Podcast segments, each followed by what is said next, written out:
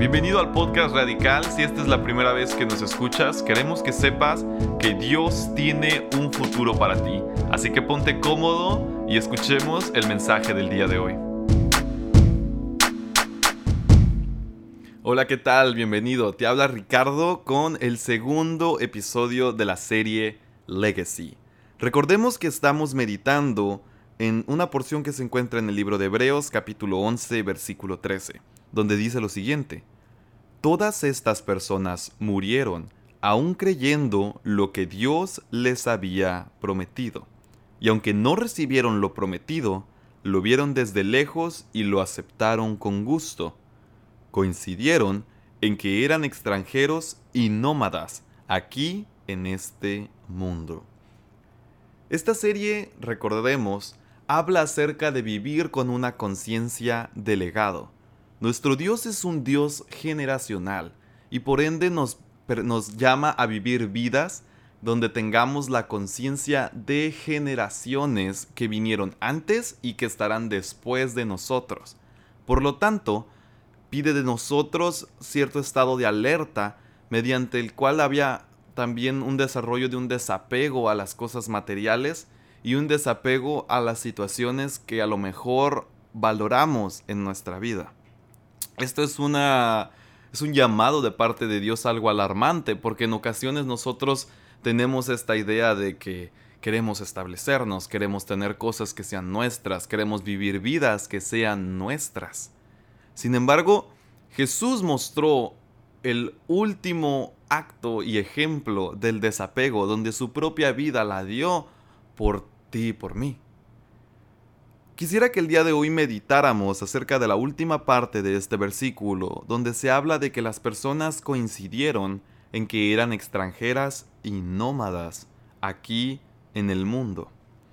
¿Y qué significa ser un nómada? El día de hoy quisiera que nosotros definiéramos al nómada como un ciudadano de un reino de castillos de arena. En la escuela primaria quizá escuchaste acerca del pueblo nómada, ¿no? Eh, se habla de que los hombres en un principio no tenían una tierra que fuera de ellos y por ende se trasladaban de un lugar a otro, haciendo casas de campaña, cultivando la tierra y en momentos en los que la tierra se volvió infértil o quizá ya no había más que aprovechar al lugar en donde se encontraban, se movían con sus familias y sus tribus. Sin embargo, Hoy en día nosotros vivimos en un mundo donde todavía existen personas sin nación. En Europa actualmente se está viviendo una crisis donde miles de personas tienen que ser desplazadas y están llegando a las costas del sur de Francia, de Italia, de España, huyendo de las guerras, del hambre y de todos los problemas que viven en su tierra en, en África y en el Medio Oriente. Si tú te subes a un tren a través del sur de Francia y quieres llegar a Italia, seguramente te vas a encontrar con ciertos retenes militares donde se está buscando detener a inmigrantes ilegales y inclusive existen programas de apoyo para ayudar a las personas a integrarse a la sociedad europea. Pero son personas que no tienen nada. Son personas que dejaron su comodidad, su área de conocimiento en sociedad, donde dejaron todo lo que para ellos era de valor, con la esperanza de encontrar algo mayor, con la esperanza de encontrar algo mejor, una sociedad donde puedan vivir en paz o quizá una, una vida en la cual ellos puedan aspirar a tener más cosas materiales y le puedan brindar un mejor futuro a sus hijos. Pero, ¿qué los hace nómadas? No solamente el hecho de desplazarse, sino que su ciudadanía es una ciudadanía de desapego. Un nómada es una persona consciente de que nada es suyo y aún así debe de construir algo con su vida. Quisiera que cuando nosotros pensemos en que nuestra vida es una vida de legado, no pensemos que pues sí, nuestro tiempo en, esta tierra es pasajero y nuestra vida es efímera en comparación con la eternidad de Dios. No se trata de esto, sino que entendamos que en el tiempo que nosotros tenemos, tenemos un recurso muy valioso que nos permite construir y nos permite impactar. Y vamos a pasar a ser parte de un reino que es gobernado por un gobernador justo, pero donde todos los castillos que busquemos construir son de arena. Son cosas gloriosas, dignas de admiración, que van a cumplir su propósito, pero que van a pasar.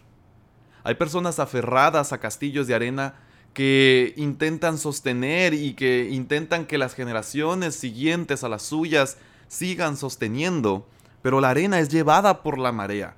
Y eh, las victorias pasadas y los triunfos que logres en vida van a ser arrebatados por la marea de la vida y del paso del tiempo. No hay gobierno que perdure eternamente. No hay éxito que dure eternamente. Y el día de hoy yo quisiera invitarte a que puedas meditar en que aunque nuestra vida es una vida de nómadas, es una vida en la que tenemos que construir, y yo quisiera invitarte a que no dejes de construir tres cosas. En primer lugar, no dejes de construir un hogar. Hay personas cuyas vidas han sido afectadas por la tragedia. Hay otros que han vivido en el seno de un hogar amoroso y cálido. Desconozco cuál sea tu situación particular, pero es responsabilidad tuya y es parte de tu vida el establecer un hogar un hogar con tu pareja, un hogar con tus hijos, un hogar con tus padres, inclusive con tu perro. Pero en un hogar tiene que haber siempre el cimiento del amor y de la fraternidad, en el cual Dios esté presente y permita que florezcan relaciones significantes. Si tú no tienes relaciones significativas en tu vida, no importa si dedicas tu vida para una causa justa, no importa si dedicas tu vida a levantar a otras personas para movilizarlos acción social, a, acumular riqueza o lo que tú desees, va a existir un vacío en ti. Un hogar para todos nosotros es un refugio. Un hogar para nosotros es lo que le da sentido a los días que no tienen sentido. Cuando todas las relaciones eh, laborales pasen, cuando todas las relaciones profesionales se esfumen, las relaciones familiares las relaciones fraternales son las que permanecen, son las que están a tu lado en el seno de tu cama cuando te vayas a morir. Y suena duro, pero es una realidad de la cual debemos ser conscientes. No despreciemos a los que buscan estar cerca de nosotros. Dice la palabra de Dios en Proverbios 24 del 3 al 4 que una casa se edifica con sabiduría y se fortalece por medio del buen juicio. Mediante el conocimiento se llenan sus cuartos de toda clase de riqueza y objetos valiosos. Si tú vives tu vida persiguiendo edificar un hogar con amor, con justicia y sabiduría, la riqueza te va a seguir. Hay personas que viven afanadas por construir grandes casas para sus familias pero que dejan de construir sus hogares pensando solamente en lo material. Si tú te conformas con lo material, vas a perder lo verdaderamente esencial.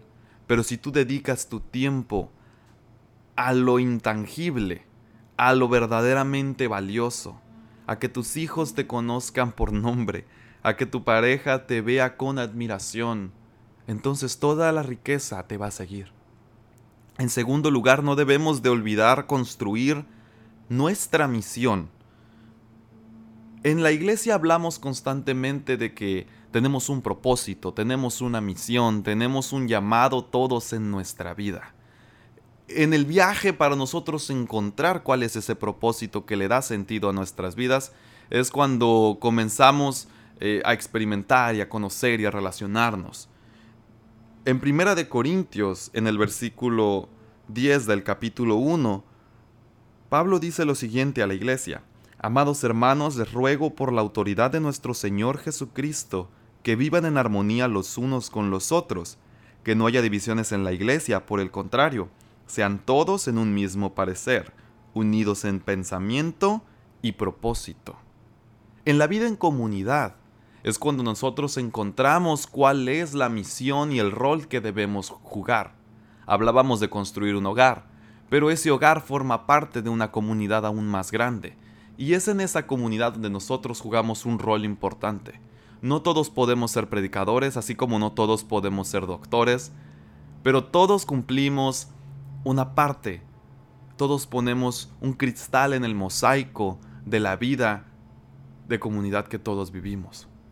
Nunca olvides que en tu vida tú cumples un rol esencial para la vida de otros. Y por último, jamás olvides que debes de seguir construyendo un futuro y que tu futuro va mucho más allá del día de mañana y del día de pasado mañana. Tu futuro es un futuro eterno. Si pusiéramos en perspectiva tu vida con la eternidad que nos espera, seguramente hablaríamos de una fracción extremadamente pequeña de lo que Dios tiene preparado para ti. Inclusive Jesús en una oración que realiza él ora por sus discípulos y le pide al Padre lo siguiente. En Juan 17, en el versículo 14, dice, Yo les he dado tu palabra, y el mundo los odia porque ellos no pertenecen al mundo, así como yo tampoco pertenezco al mundo. No te pido que los quites del mundo, sino que los protejas del maligno. Al igual que yo, ellos no pertenecen a este mundo. Como iglesia, somos habitantes, somos ciudadanos de un reino de castillos de arena, donde sí, nuestro paso en este mundo es limitado, nuestras riquezas son banales, pero aún así Dios nos llama y intercede al Padre para que podamos tener la seguridad de que nosotros somos salvos, somos amados y somos acreedores a una vida eterna, una vida que va mucho más allá. Entonces, recordemos, somos llamados a una mentalidad de legado, a entender que nuestra vida es solamente una fracción de el plan del que Dios tiene preparado para la humanidad. Y mientras nosotros seamos nómadas, debemos de tener en mente que tenemos que seguir construyendo, que nuestra vida tiene valor y aporta valor a la vida de los demás.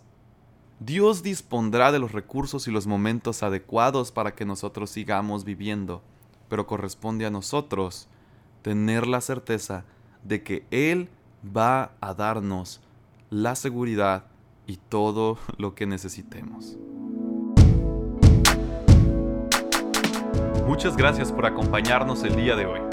Te invitamos a que nos sigas en Instagram en arroba célula radical y nos despedimos siempre recordando amar a Dios y amar a todos.